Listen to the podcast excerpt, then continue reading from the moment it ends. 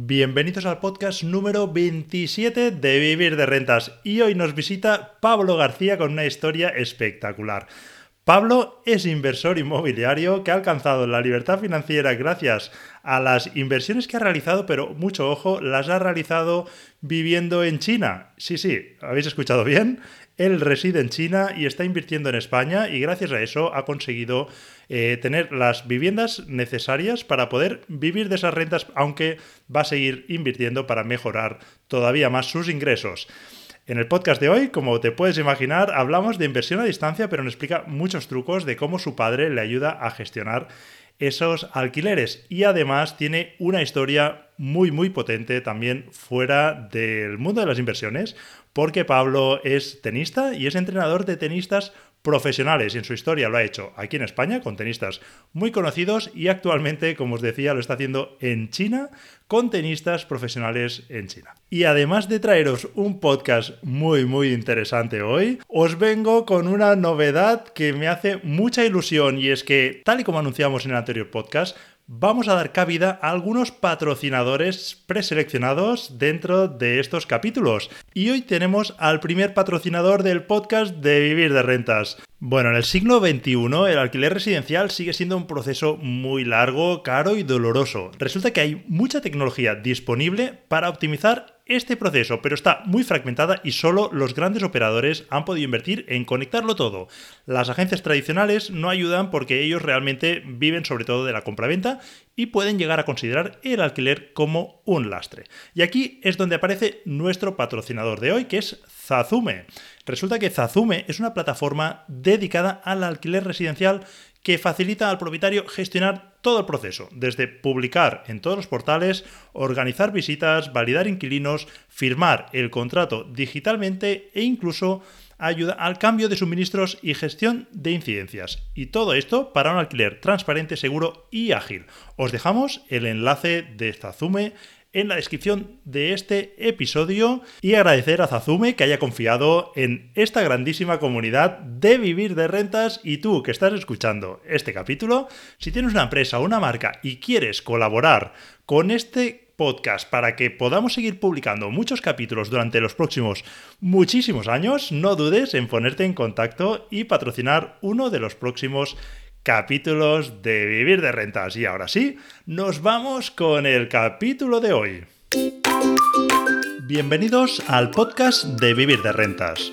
Un podcast donde te explicaré cómo alcanzar la libertad financiera gracias a las rentas inmobiliarias.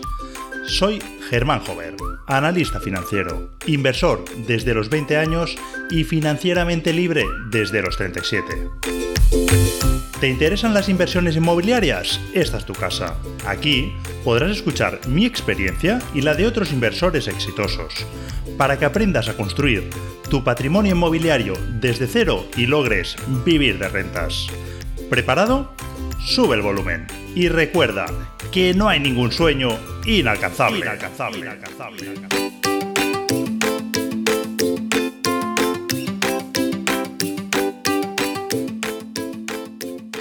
Hola y bienvenidos a un nuevo podcast de Vivir de Rentas. Esta semana tenemos el honor y el placer de tener con nosotros a Pablo García, que viene con una historia muy interesante y bueno, ahora nos lo contará él, pero invierte desde el extranjero, en concreto desde China. Y creo que es una temática que siempre me, demandáis, ¿no? Personas que estáis eh, viviendo en el extranjero, cómo se hace, ¿no? Cómo se gestiona, temas de fiscalidad. Así que hoy trataremos de hablar de todo esto. Así que, Pablo, sé bienvenido al podcast. Muchas gracias, Germán. Nada, yo creo que podemos empezar eh, contándonos, o si nos puedes contar un poquito, pues quién es Pablo, ¿no? Y explicarnos un poco la historia y cómo has terminado en China, que creo que es muy interesante.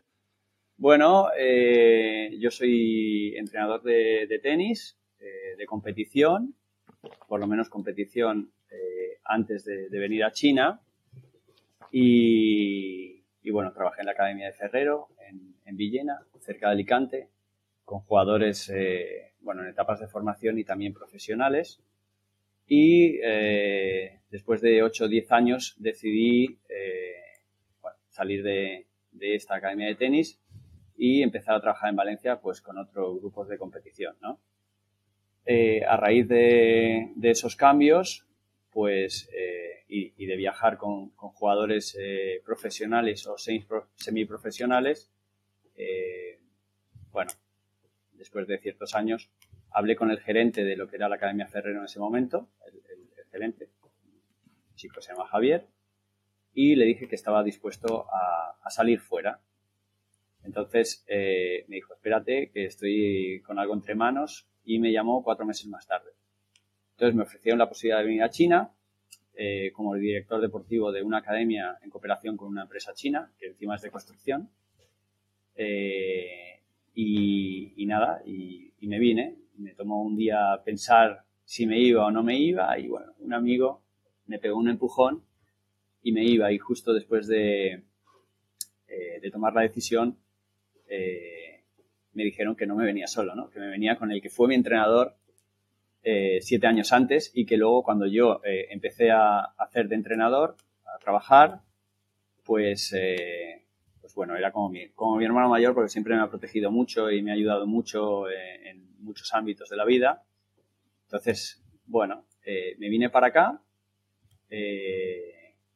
y él quizás fue el que me empujó desde el principio a invertir en, viviendas, ¿no? Pensando un poquito en el futuro, ¿vale?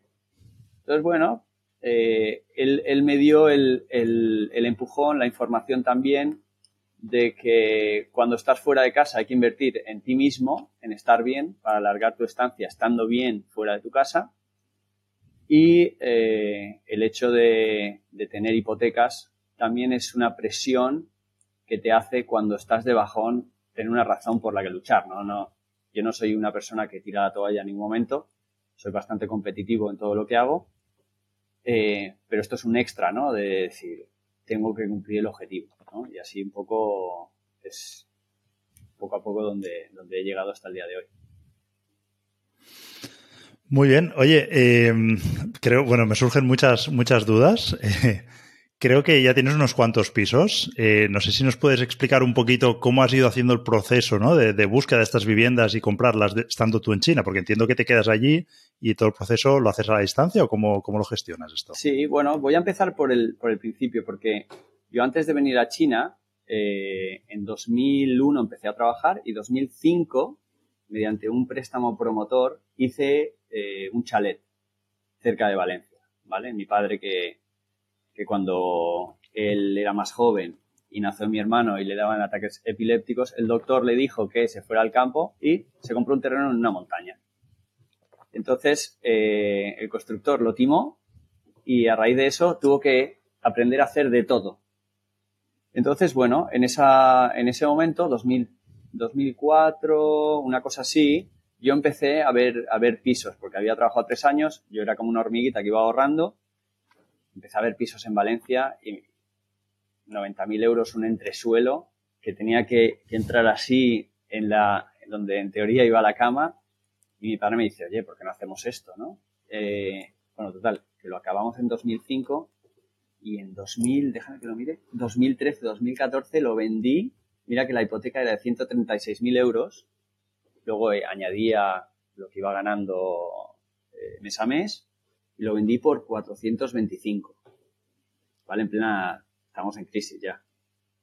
Pero bueno, se encapricharon los ingleses y, lo vendí. Entonces me compré el, ático que, poseo ahora, que era de banco además, y luego lo reformé entero. Era un, era un edificio nuevo, ¿no? Eh, me gasté en total casi los 300.000, porque tenía que devolver la hipoteca, obviamente, de los 420. Eh, y así empecé, ¿no? Eh, yo nunca he visto el, miedo a no poder pagar, porque me, considero una persona muy trabajadora. Entonces, bueno, eh, cuando, cuando estaba en China y mi amigo Andrés me empujó un poco a mirar, mira cosas, tal. Entonces empecé por idealista. Siempre lo he hecho así. No ha sido a través de inmobiliaria ni nada. Ahora tengo una inmobiliaria de confianza en Valencia, que es la que me lleva a todos los alquileres y, la tía está, no falla, es una crack, ¿sabes? Eh, pero bueno, luego, luego si quieres hablamos de, las cagaditas que, hemos hecho durante el camino, ¿no? Entonces, eh, pues ha sido a través de Idealista ha sido mis padres ir, eh, bueno, llamar, quedar con la inmobiliaria, eh, si había un piso que era muy interesante, quedarse enfrente del portal en un bar todo el día, ver quién entra, quién sale, hablar con los vecinos, ¿sabes? O sea, un poco ha sido la estrategia que han seguido mis padres, que yo me imagino que hubiera eh, seguido la misma estando allí si, si mis padres me hubieran dicho, oye, que tienes que hacer esto. ¿Sabes? No sé si me hubiera nacido a mí todo ese eh, paripé, ¿no? Para, tener toda la información, hablar con uno, con otro, tal. Entonces ahí empecé con el primer piso y resulta que luego se vendió el piso de arriba y lo compré también. Esto ocurre, ¿eh? estas cosas suelen ocurrir. Sí, sí. Y bueno, y seguimos, eh, y seguimos andando con, con el tema del segundo y luego un año más tarde el tercero, luego el cuarto y luego el quinto, ¿vale? Después del quinto yo ya sabía que tenía un deadline aquí en, China y como firmo cada dos años, siempre es, es, ¿me van a renovar o no? ¿Sabes? Porque al final de todos los contratos siempre ha sentido que es el último, ¿no? Entonces mi objetivo, después de conocer a mi mujer y tener, y tener hijos, eh, nos marcábamos objetivos a, que mi hijo, que ahora tiene dos años y medio, a los seis años, ¿no? Que cuando estás en extranjero, y me imagino que le pasará a todo el mundo que está fuera de España, la educación de los hijos es, un condicionante muy grande. ¿Por qué? Porque estando fuera, los colegios internacionales valen un pastón. Entonces, claro, si tú ganas 5.000 y se te van 3.000 en, en un colegio de primaria, más pagar la casa, más pagar comer, no dan, no dan los números, ¿entiendes? Entonces creo que es un punto de inflexión para todos los que vivimos fuera, ¿no? Eh, entonces yo me marcaba ese objetivo de seis años y claro, yo ahora mismo llevo en febrero del 2022, empezaré el año 9 aquí. Entonces, ¿qué es lo que ocurre? Que, que planteamos hasta los seis, cuatro más, luego pensábamos con mi mujer, venga, tres más.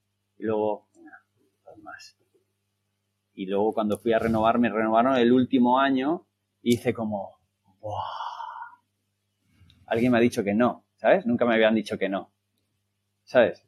Y fue una, una especie de, guau, por fin, ¿sabes? Me voy a mi casa, estoy con mis padres, mi madre está con problemas de salud, así que, bueno, fue un, un, punto de, guau, gracias, ¿sabes? Porque lo hablaba con, con exjugadores míos que todavía tengo relación y me decían, es que, claro, es muy tentador, al final no te vas a volver nunca si sigues pensando, y 50 más, y 50 más, y 50 más, ¿sabes?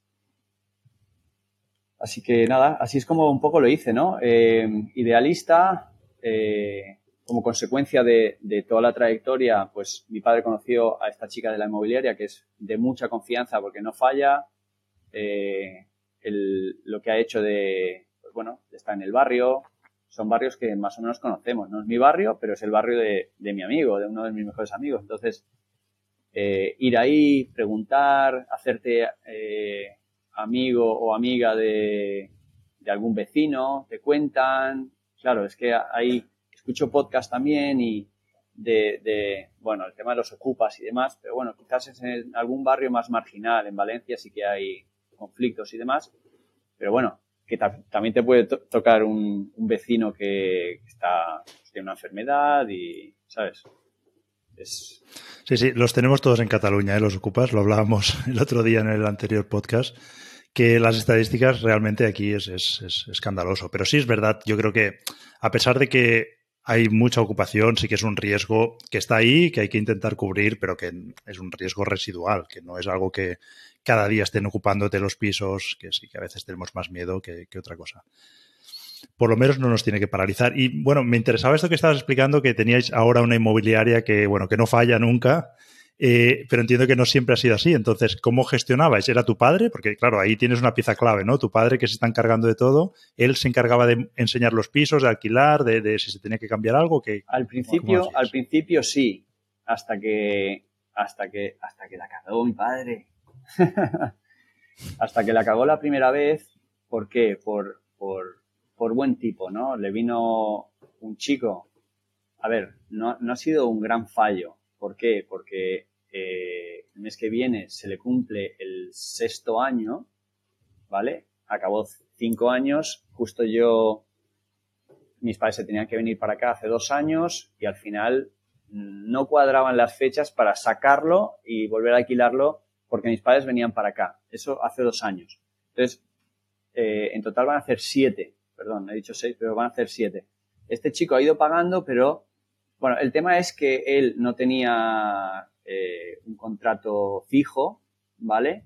Venía con la madre que tenía ayudas eh, sociales y bueno, y se fiaron y fue pagando, pero siempre, siempre ha ido por detrás tres, cuatro meses, hasta el momento. Entonces, dentro de lo malo, habrá gente que me imagino que lo habrá pasado peor con, el, con este tema, pero él ha, estado siete años y ahora me debe dos mil y algo euros que si no me los paga, yo lo que quiero es que se vaya y, que no marea a mis padres más, ¿sabes? Y claro, es así. Es que es así. De hecho, yo tengo, tengo un caso, ¿eh? no sé si lo he explicado en algún podcast. Tengo unos inquilinos que no me han pagado nunca, pero yo ya compré la vivienda sabiendo que había este problema y por eso la compré a un precio económico, con lo cual es un problema que yo compré y que estoy a gusto. Bueno, a gusto no, no estoy, pero, pero que ya lo tenía asumido eh, y nunca me han pagado. Y yo también les ofrecí dinero al principio para que se fueran y no lo quisieron. O sea, ellos querían estar allí todo el tiempo que la ley les vaya a permitir y ya está. Así que nada. Ah, bueno, en este caso aprendizaje no, porque yo ya lo compré sabiendo lo que iba, pero si te encuentras, como dices tú, que tu padre la cagó, yo creo que al final es un, aprendizaje tanto para él como para ti, ¿no? Y seguro que a la próxima ponéis remedio a ese problema. Está claro, sí. No sé, creo que el tercer piso fue a través de esta inmobiliaria y a raíz de, ahí, que la chica de la inmobiliaria es abogada encima, eh, hemos delegado todo, el burofaz, que un poco siempre ha habido conversaciones por WhatsApp con este chico y ha ido pagando, también con el COVID, eh, también otros inquilinos que me pedían, hostia, ¿puedes ajustar un poco? Y yo a mi padre le decía, que no paguen este mes. Y mi padre me decía, que, que, eres un primavera o qué, que vamos a llegar a un entendimiento a ver cuánto se compromete también el, el que tiene que pagar, ¿no? No solo tú. ¿Sabes? Yo me, me ponía en la piel del, del que lo estaba pasando mal y lo primero que me surgió fue eso, ¿no? De, pues bueno, si un mes no me pagan, pues Sí, sí, y a veces tenemos los propietarios que tenemos viviendas alquiladas, tenemos mala fama, pero yo creo que estaría bien escuchar todas las historias que se han vivido durante periodo COVID, ¿no? Porque todos hemos hecho algún gesto y bueno, todos yo creo que, hemos arrimado el hombro porque al final también nos ponemos en el lugar del otro, ¿eh? O sea que también. Sí, claro, yo lo he entendido. También hay, ha habido en uno de los pisos eh, en un año, pues han habido dos rotaciones y, muy abiertamente eh, le han dicho a mi padre, porque es el que, el que mantiene el contacto desde allí con, por WhatsApp con todos, y decía, mira, es que necesitamos, necesitamos buscar algo más barato. Y bueno, pues nada, ¿sabes? Todo bien, no revisamos cómo está el piso, fianza se te devuelve, todo bien, ¿sabes? De, buen, de buenas maneras yo creo que, y con gente que que lo intenta, intenta pagar, intenta cuidarte el piso, que cuando vas porque se funde una bombilla, eh, ves que el piso está limpio, está bien cuidado, al final eso eh, no tiene valor tampoco. Totalmente. Totalmente. Oye, y hay un tema que, bueno, me pregunta mucha gente que está viviendo fuera y es el tema de la financiación, porque tú me dijiste que sí que usabas financiación para comprar, no sé si todas, pero algunas viviendas seguro. Y bueno, no sé, ¿Cómo, ¿Cómo se hace para pedir una hipoteca y te, la conceden siendo no residente? Eh? Me refiero, ¿te la conceden eh, con peores condiciones? ¿Cómo funciona? Bueno, pues a, raíz de que nosotros empezamos a hablar y me hiciste varias preguntas, yo le pregunté a mi padre. Y mi padre finalmente me dijo la verdad, porque me tenía engañado durante estos años pensando que yo tenía que aportar, y es lo que le he dicho a todos mis amigos que, son extranjeros y, piensan invertir, me decía, no, no, tienes que poner el, el 60% de capital. ¿Sabes? Y yo ahí ahorrando, ahorrando para llegar al 60. Y ahora resulta que, lo que hay que poner es el 40. Y le digo, pero ¿por qué no me dijiste, yo pongo el 60, ¿sabes? No tengo problema, pero me dice, no, porque así pagas menos, eh, tienes menos riesgo, tal. y yo, vale, gracias. El tema de, la financiación, pues, pues bueno, a mí lo que me han pedido es el contrato de trabajo, eh, las últimas nóminas, los movimientos de mi cuenta en China, eh, los eh, justificantes del pago de las tasas de impuestos en la hacienda china, que eso sí que no lo tengo traducido al inglés. pero mi contrato está en inglés y en chino. Mi nómina, la empresa me la me hizo como un escrito donde explicaba qué es lo que percibía, el housing, eh, los vuelos, todo, todo, lo que era mi, mi, paquete, ¿no? En inglés. Entonces, eh, no sé si me dejó algo, pero lo tengo aquí apuntado. Pues sí, todo. Bueno, necesitas tener la cuenta no residente en España con un certificado que te da la embajada donde estés, que es sencillo. Se lo dices y al día siguiente te, te manda un email para que pases tu cuenta de residente a no residente, ¿vale? Porque si no, pues tendrías que pagar por el, por el dinero que envías de fuera de España, tendrías que pagar. Y entonces, o sea, no tienes problemas, quiero decir, si tú presentas toda esa documentación traducida, cumples todos estos requisitos, entiendo pues que los ingresos, igual que en España, ¿no? Al final que tus ingresos sean suficientes para poder pagar, etcétera, sin entrar en detalle en esto, si tú cumples todo eso, ¿Es relativamente fácil acceder al crédito invirtiendo desde fuera para comprar una vivienda? Yo creo que en el, en el último, que fue 2018, eh, el último que compré, eh, me pidieron algo, algunos documentos más, ¿sabes? Pero en relación a esto, quizás... O sea, es, documentación, pero... Pues dame, antes me pedían tres, ahora me pedían seis. Pero, pero más o menos es, es, fue fácil. ¿Qué pasa? Que lleva tiempo porque tú lo envías al banco, ellos lo envían a riesgos en Madrid, por ejemplo, yo trabajo en el Banco Santander de toda la vida y ha funcionado así, ¿sabes? Luego las, las condiciones de, de, los préstamos, como no residente, a mí me salían al 2,7 o 3%, cuando si hubiera sido residente me salía al 1%. ¿Sabes? O sea... O sea, sí que es más caro y el plazo también te lo reducen o no? Eh, yo eso no lo sé habría, yo creo que dependerá de cada entidad, pero yo los pedí a 15 años. Sí, sí. Vale. Vale, yo, bueno, yo creo que queda respondida la, la, pregunta. Yo creo que por lo que dices sí que se puede acceder a crédito. Seguramente, bueno, las condiciones son peores, que es lo que yo intuía. Te pedirán documentación y, lógicamente, bueno, en tu caso más, ¿no? Siendo en chino, claro, necesitan que alguien traduzca eso, porque no, no habrá quien lo entienda. No entiendo yo. es, complicado. A ver, a mí mi empresa, como me lo hace en inglés, todo bien, pero yo entiendo que habría que hacer un proceso, igual que cuando nació mi segundo hijo aquí en China, que el documento de partida de nacimiento lo tienes que llevar a, como al ayuntamiento, donde te ponen el cuño, porque aquí no son firmas, son stamps, y de ahí lo mandan a, a, otro tipo de ayuntamiento central, ¿vale? Y de ahí, es increíble. Eh, perdón, antes de eso lo tienes que traducir en, en, un traductor jurado, ¿vale? Y de ahí vas al ayuntamiento, del ayuntamiento al otro sitio, ¿vale? De ahí te lo mandan a tu embajada para legalizar la traducción al español, vuelve a ir al ayuntamiento y luego te lo remiten a casa. O sea, un rollo. La burocracia es, larga. Toma tiempo, ¿vale? A mí me lo han aceptado en inglés. Yo, eh, cuando en el banco me pidieron lo de las nóminas, yo hablé con la empresa, oye, ¿me podéis hacer esto? La nómina en inglés, simplemente que la hagáis vosotros, me ponéis el cuño, y me lo hicieron y en el banco no hubo ningún problema. Vale, perfecto. Oye, y aparte de la financiación, hay un tema también que me preguntan muchos, que es la, fiscalidad, ¿no? Yo lo comentábamos antes de empezar a grabar, que yo por lo que veo, el perfil de inversor que estáis fuera de España eh, y que invertís en España es que sois eh, ahora mismo no residentes, pero a pesar de la mala fiscalidad que hay, que ahora nos puedes explicar un poco, invertís igualmente con la idea de que en algún momento pues vais a residir en España, ¿no? No sé si nos puedes explicar cómo es la fiscalidad, porque los que invertimos aquí, claro, cuando inviertes en vivienda a largo plazo es muy buena la fiscalidad, ¿no? El gobierno intenta incentivar ese tipo de alquiler, ¿no? Para, que pues, haya más vivienda, que al final es lo que, lo que están promoviendo. Y, eh, claro, pues eso vosotros no lo tenéis, esas bonificaciones que tenemos. Claro, nosotros, bonificaciones, no, no, por ejemplo, eh, no te puedes degravar nada. Esa para empezar. Entonces, si tú te planteas, o por lo menos si lo que yo me he planteado después de, del tercer piso, cuando eres más consciente de cuál es el objetivo, ¿no? Eh, es, pensando en el día que vuelves a España.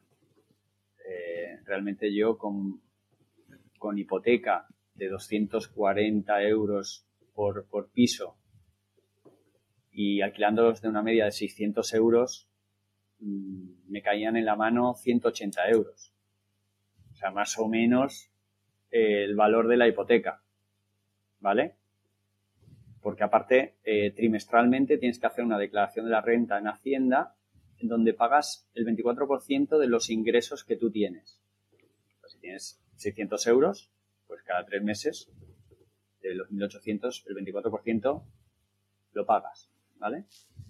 Y eso eh, pues no te lo quita nadie. claro. Que no te puedes degravar ningún gasto. Claro, la diferencia aquí es que a lo mejor también terminas pagando ese 24% porque depende de tu marginal, en el caso de la renta, pero es que antes al importe sobre el que le vas a aplicar ese porcentaje le has restado todos los gastos y además has eh, restado un 60%, que es lo que está bonificado, con lo cual, aunque pagues el 24, sobre la cantidad es muy Claro, claro. A ver, en, la comunidad valenciana es un 15, en vez de un 60. Pero bueno, depende de cada comunidad. Eh, pero sí, es echar cálculos. Yo, eh, pues bueno, el último mes que, mi mujer está en Japón con los niños, pues me he dedicado a, investigar. Y, gracias a gente como tú, o como, como Carlos Galán, o como otros, pues eh, yo, no sabía que existía el, el podcast, imagínate. Eh, pero se fue mi mujer y el privado físico de la academia me dice, cómprate unos auriculares de Bluetooth y te pones a escuchar cosas que te interesen, tal. Y bueno, y, lo hice y, y, he empezado a investigar, ¿no? Muchas cosas que, que yo ya iba investigando, pero por mi cuenta. Empezaba a descubrir, después de abrir 500, 500 veces Google, ¿no? Claro, el hecho que venga alguien aquí y te cuente la experiencia es brutal. O sea, lo comentábamos antes, que yo hago el podcast y siempre lo digo, ¿no? Porque es que a mí me gustaría también, como oyente, que alguien hiciese este podcast. O sea, yo lo disfruto mucho haciéndolo, pero también sería un gran consumidor, ¿no? Porque el poder escuchar cómo alguien su recorrido, ¿no? Cómo lo ha hecho, su experiencia, los problemas, que luego lo comentaremos también. Bueno, eso es, es brutal. Oye, eh, ¿qué tipo de propiedades en general y dónde están? Has hablado de Valencia, no sé si están todas allí. ¿Y qué perfil de inmuebles? ¿Son tipo las que yo digo económicas más vaca lechera, ¿no? Para, para, ordeñar, sacar rentabilidades altas o qué perfil de inmuebles inviertes tú? Bueno, pues el valor medio de, los pisos que tengo son 81.500 euros. Eh, el más barato que compré me costó 71.000 y el último que compré que me costó 98.000. O sea, la media es 81.500 más o menos. Lo calculé, lo calculé ayer. Y bueno, 600 euros de alquiler y en barrios, pues, trabajadores, como donde he vivido toda mi vida. Muy bien. Y en cuanto a rentabilidades, cuando te miras la rentabilidad, o tú haces ese ejercicio o no. Sencillamente miras que el alquiler más o menos te encaje, o sí que miras por rentabilidad bruta, neta o alguna otra métrica. Muy bien. Eh, a ver, yo he estado calculando neto, o sea, bruto, perdón, en un 8,8 de, de, los cinco pisos que, tengo. Y para la gente que, que está en extranjero, me lo he apuntado para que para que vean los números, ¿no? Eh, neto 8,62, neto con hipoteca me salía al 2,56, neto si no tuviera hipoteca, estando aquí, me sale a día de hoy eh, 5,76, imagínate lo que baja, ¿no? Eh, estando en extranjero. Sí, sí. Porque no, ni me degrabo eh, y encima tengo que pagar un 24% un cuarto se va ya en, impuestos. Y luego además la financiación, que la tienes relativamente cara, tienes un 3% ahí, que también se come esa parte. A ver, yo las hipotecas las tengo canceladas, las tengo canceladas, pero, pero sí, he estado mucho tiempo con un 2,56, que, que me daba igual, ¿sabes? Em, luego neto con hipoteca un 5% y neto sin hipoteca un 7,77 como residente. El 5 y el 7,77. Fíjate la diferencia. No, no. Y, no son números malos. ¿eh? O sea, para poder valorar, que no es lo que yo quería hacer ahora, era habría que ver también el perfil de vivienda, que por los importes que dices seguro que no son malas viviendas.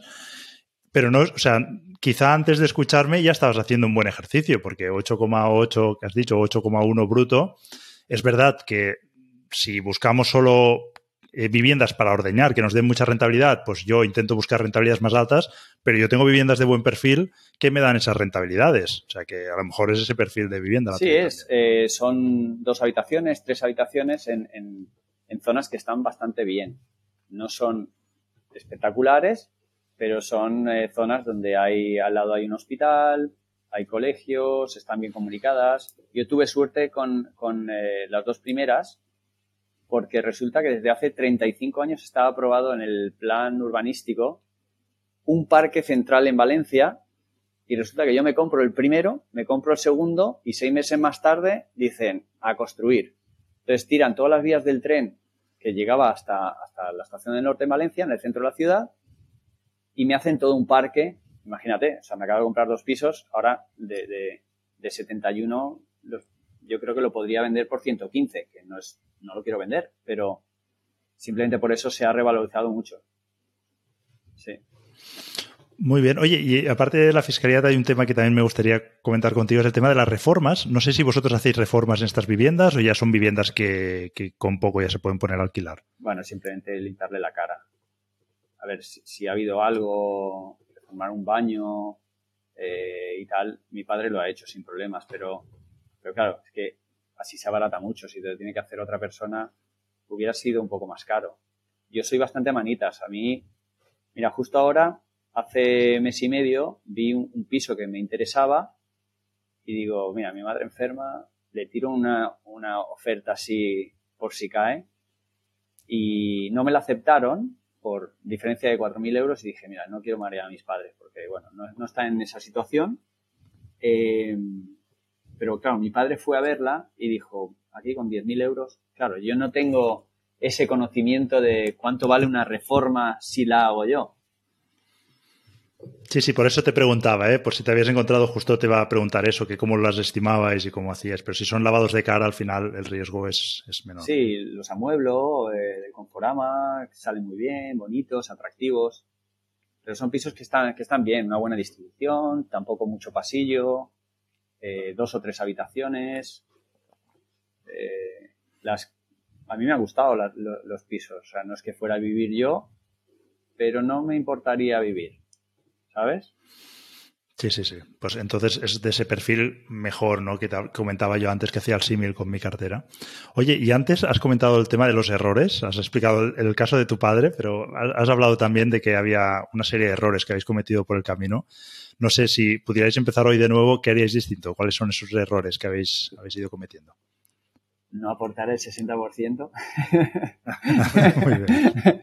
Intentar bueno, si lo hubiera sabido, quizás yo me hubiera arriesgado más, que es un poco la mentalidad de mi madre, ¿no? Pero mi padre es, un poco más, bueno, vamos a jugar a lo seguro y poco a poco, a largo plazo, vas a llegar al objetivo, ¿no? Eh, yo creo que, quizás eso, ¿no? El poder haber comprado una vivienda más, el quizás, claro, es que ahora, visto a día de hoy, posiblemente no hubiera cancelado las hipotecas y, me hubiera quedado el capital, hubiera invertido un poquito más. Pero claro, estando en el extranjero tampoco tienes la certeza de cuánto tiempo vas a estar aquí. Claro, esa incertidumbre también dices, pues eh, juego un poco más a, lo seguro, cancelo las hipotecas, he, acabado mi contrato y estoy a cero. ¿Sabes? Todo lo que viene es positivo. Es un poco esa mentalidad, ¿no? Eh, claro, pero cuando pasa el tiempo y miras para atrás, pues quizás puede, podrías haber tomado otras decisiones, pero bueno, no, creo que no me he equivocado. Mirando hacia atrás todos, todos acertamos, ¿eh? o sea que... Muy bien. Oye, eh, ¿te gustaría a ti llegar a dedicarte exclusivamente a las inversiones? O sea, si tuvieses más viviendas, ¿sería algo que te gustaría o siempre compatibilizarías con otra actividad? Em, a mí me gustaría no tener que volver a trabajar por obligación.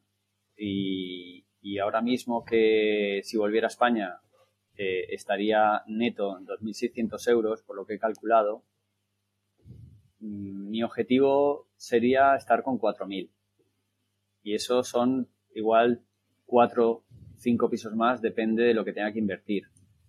Eh, ¿Por qué me planteo esto? Y, quizás puede, puede, puede sonar, hostia, este tío quiere 4.000, menos, menos fantasma, ¿no?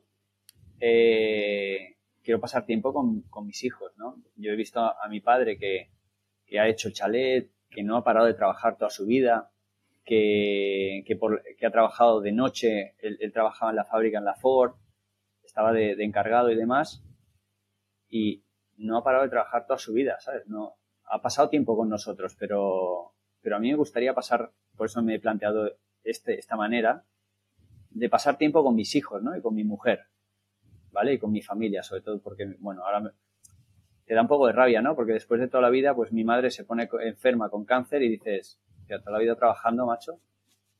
Voy a, voy a intentar disfrutar antes de, de mi jubilación a los 65, porque a los 65, en 5 años tienes 70. Ya, ya no estás para correr, ¿sabes? Pues un poco es el planteamiento, ¿no? El objetivo era o es intentar tener esa libertad de poder elegir en qué trabajar, porque a mí soy afortunado y, me apasiona lo que hago. Eh, estoy por encima, creo que, de la media, que, trabajo lo que me gusta. ¿Sabes? O sea, disfruto cada día.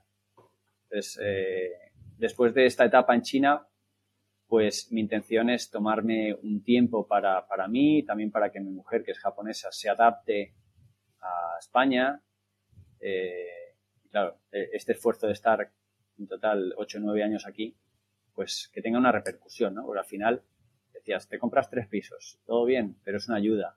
Si tienes cuatro o cinco, dices, uy.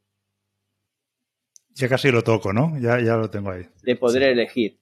Y si, te, si, si consigues invertir eh, dos, tres, cuatro más, pues posiblemente tengas esa libertad de, de tomarte el trabajo de otra manera de disfrutarlo aunque no te guste. Es que igual te acaba eh, gustando. ¿Sabes?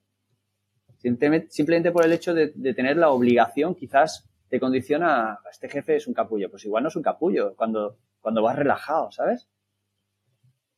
Sí, sí, de hecho es algo que hemos comentado con otros entrevistados, que lo vivimos, ¿no? Cuando ya tienes unas cuantas viviendas y ya te ves la vida de otra manera, vas a trabajar como más relajado, más a gusto, sí que se ven las cosas distintas.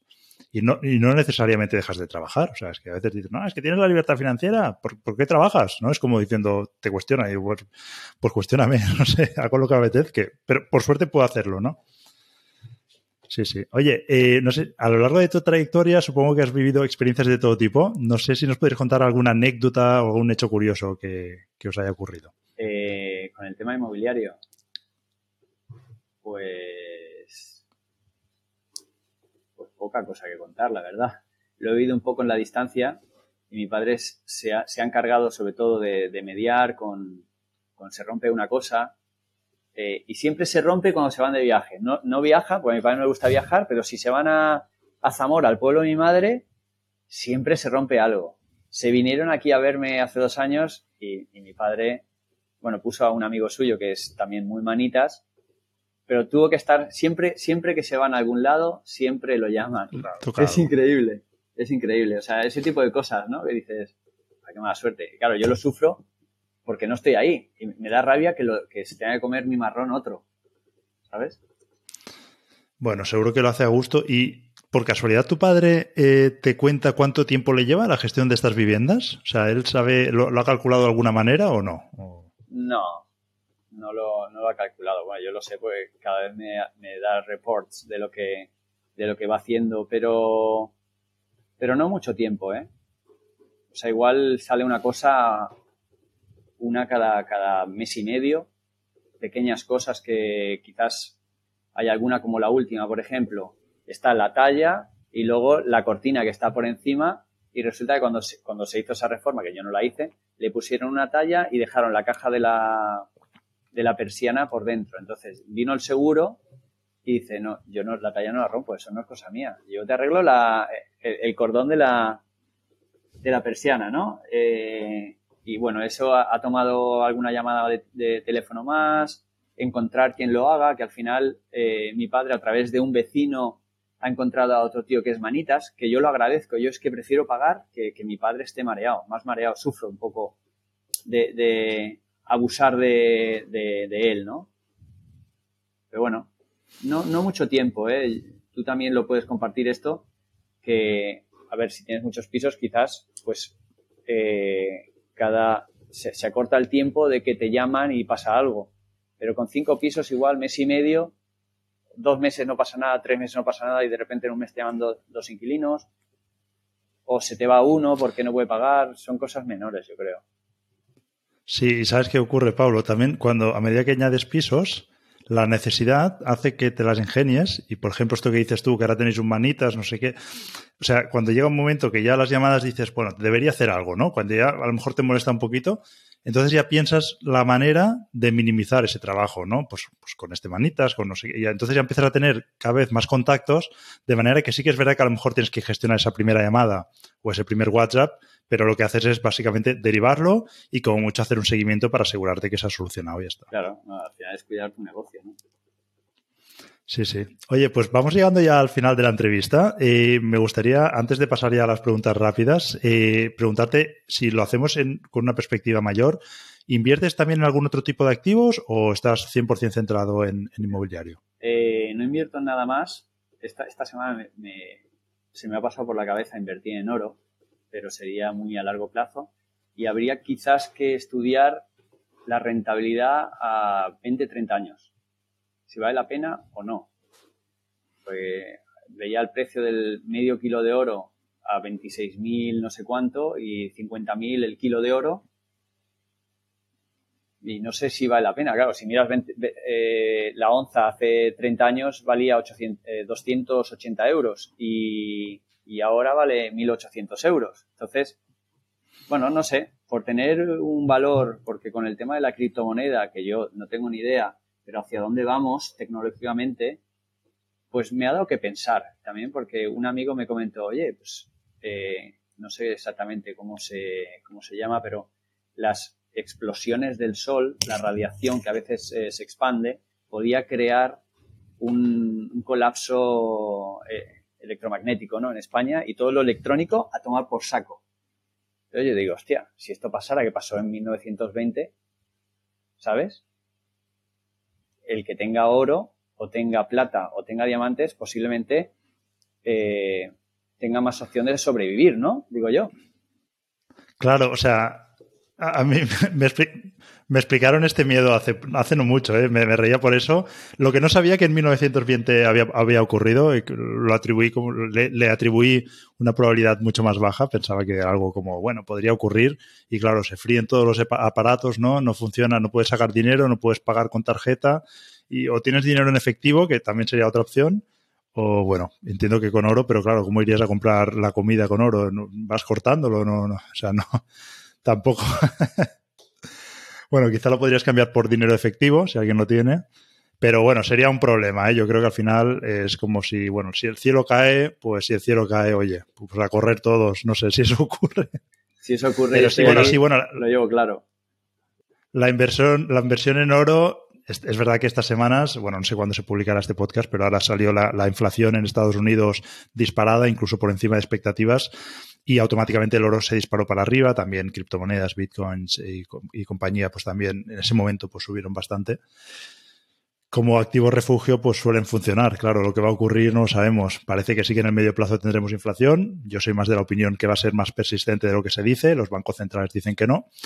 Eh, y entiendo también que lo dicen porque a lo mejor piensan lo contrario, pero el mensaje que dan pues tiene que ser también cauto, ¿no? Eh, bueno, no sé. Eh, pero veremos. Lo que quiero decir es que nadie sabe lo que va a ocurrir. Probablemente sea una buena inversión el oro, pero no, no, se puede saber. Lo que hemos dicho antes, mirando hacia atrás, todo el mundo, todo el mundo sabe. Hacemos un podcast dentro de 30 años, ¿eh? Eso es, eso es. Espera. Ya no será podcast, será otra cosa, vete a saber, ¿no? En fin, nada. Eh, oye, llegamos al final de la primera parte. No sé si hay algún tema que no hayamos tratado y te gustaría comentar o pasamos a las últimas preguntas. Pasamos, sí. Ahora mismo se me ocurre. Vale, pues mira, son cinco preguntas rápidas, ¿vale? Para conocerte un poquito mejor. Eh, y la primera sería, bueno, eh, ¿qué, o quién te inspira a ti? Bueno, pues mis padres, que han sido un, ejemplo de, de, trabajo, de tenacidad, eh, de, no tirar la toalla nunca, han sido un ejemplo para mí. Y, y, ahora con mis hijos, pues bueno, intento... Es un poco relacionado a, lo que he vivido yo como, como, como, entrenador de tenis, los valores que intento transmitir a todos los chicos que, entreno, chicos y chicas, eh, ¿qué es eso, no? El, tener hábitos, el ser disciplinado, y eso es todo lo que he vivido en mi, en mi casa. Muy bien, interesante. Oye, eh, ¿y un libro nos recomendarías que sea de inversión o no, lo que tú prefieras? Y si nos puedes decir el por qué. Me he leído hace pocos, a, pocas semanas, un par de semanas, me, acabé el de Padre Rico, Padre Pobre, que me lo recomendó un amigo y en los podcasts también lo he escuchado bastante. Pero Carlos Ruiz Zafón, La sombra del viento, es espectacular. Espectacular. Muy bien, pues lo dejo por aquí. Sigue, de hecho. Los libros que siguen de la, sombra del viento, o sea, es un espectáculo. No lo he leído, el de Padre Rico, Padre Pobre sí, pero el, de la sombra del viento no.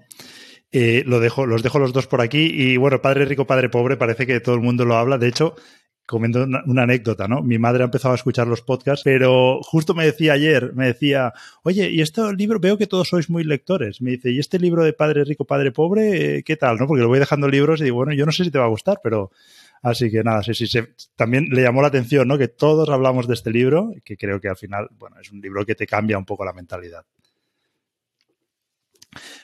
Vale, eh, algo que, te suelan, que no te suelen preguntar y consideres importante.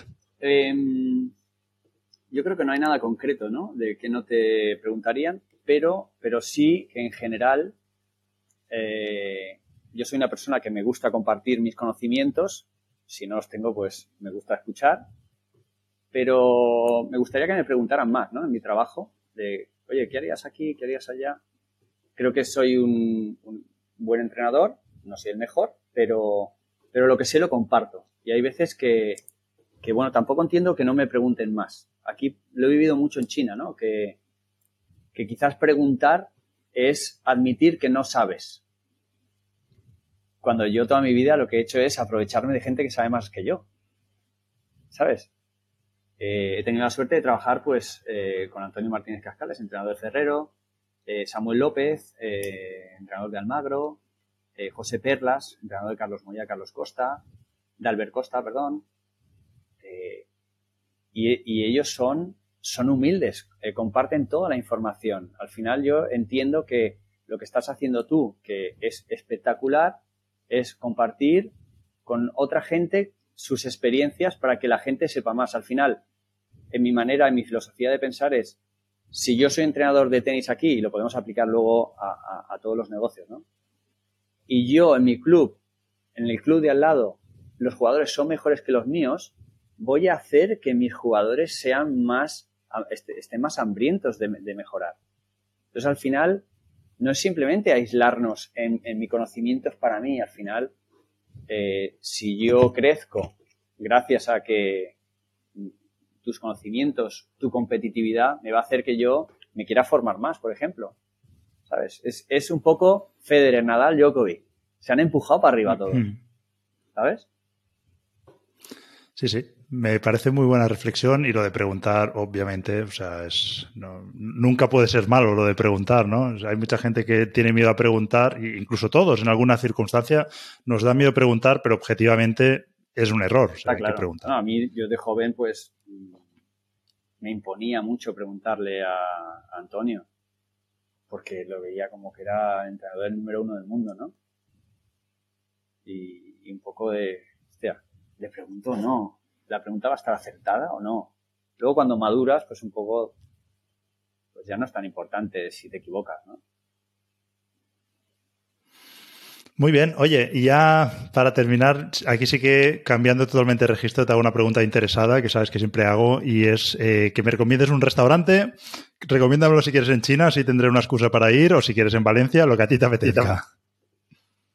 Aquí, aquí en China te recomendaría, pues yo vivo en Shenzhen, que está en el sur, es frontera con Hong Kong. Eh, además, si todo esto de la pandemia cambia y puedes volar a Hong Kong, puedes pedir un visado de un día y venir a visitar Shenzhen, que hasta hace varios años era la ciudad en el mundo que había crecido más. ¿Vale? Y hay un restaurante que se llama Shark, tiburón, que no te dan tiburón, sino que tienen una pecera con tiburones que cuando crecen la, donan los tiburones a, una, a un acuarium de, de Hong Kong. Se come espectacular. Yo creo que es el mejor restaurante de la ciudad. Y, perfecto, pues lo buscaré. Shark, muy bueno. Y, en Valencia, eh, Mercado Central de Valencia, hay un, bar de Ricard Camarena, que es un chef, que en, Valencia tenemos mucha tradición del esmorzaret, ¿no? De, de, almorzar. Y ahí se come muy bien. Se come muy bien. Venga, pues este, este lo apunto y este sí que seguro que iré pronto. Sí, sí. Además es todo los productos del mercado. Está muy bien, la verdad. Muy bien, Pablo. Pues nada, ha sido un placer tenerte por aquí. Eh, yo creo que es una entrevista muy interesante, tanto para los que están residiendo fuera, pero también para los que estamos en España. Yo creo que has dado información muy útil. Y no sé si con todo lo que nos has contado, pues imagino que mucha gente querrá contactarte. Si quieres dar, no sé si tu perfil de redes sociales, eh, lo que tú te apetezca, un correo, lo que tú quieras. Bueno, aquí el Facebook está un poco censurado, con lo cual no, no lo uso. Instagram tampoco lo uso, aunque tengo, pero no me suelo meter eh, pues daría mi correo electrónico, ¿no? Eh, pableras-gg arroba hotmail.com. Vale, perfecto. Yo lo, dejaré todo anotado. Los libros, restaurantes, lo dejo en los comentarios. Así pues lo localizan rápido y si alguien te quiere, te quiere escribir, pues perfecto. Pablo, un placer. Eh, espero que hayas estado a gusto durante la entrevista y nada, de nuevo agradecerte que hayas pasado por aquí. encantado, encantado. Lo he pasado muy bien. Muy bien. Muy bien. Pues nada, muchas gracias. Hasta luego, Pablo. Hasta luego. Hasta aquí el capítulo de hoy. Si te ha gustado, puedes compartirlo entre tus contactos y además dejar algún comentario o una valoración positiva. Y recuerda que puedes suscribirte en vivirderrentas.net y recibirás un aviso cada vez que publiquemos un nuevo artículo o un nuevo podcast.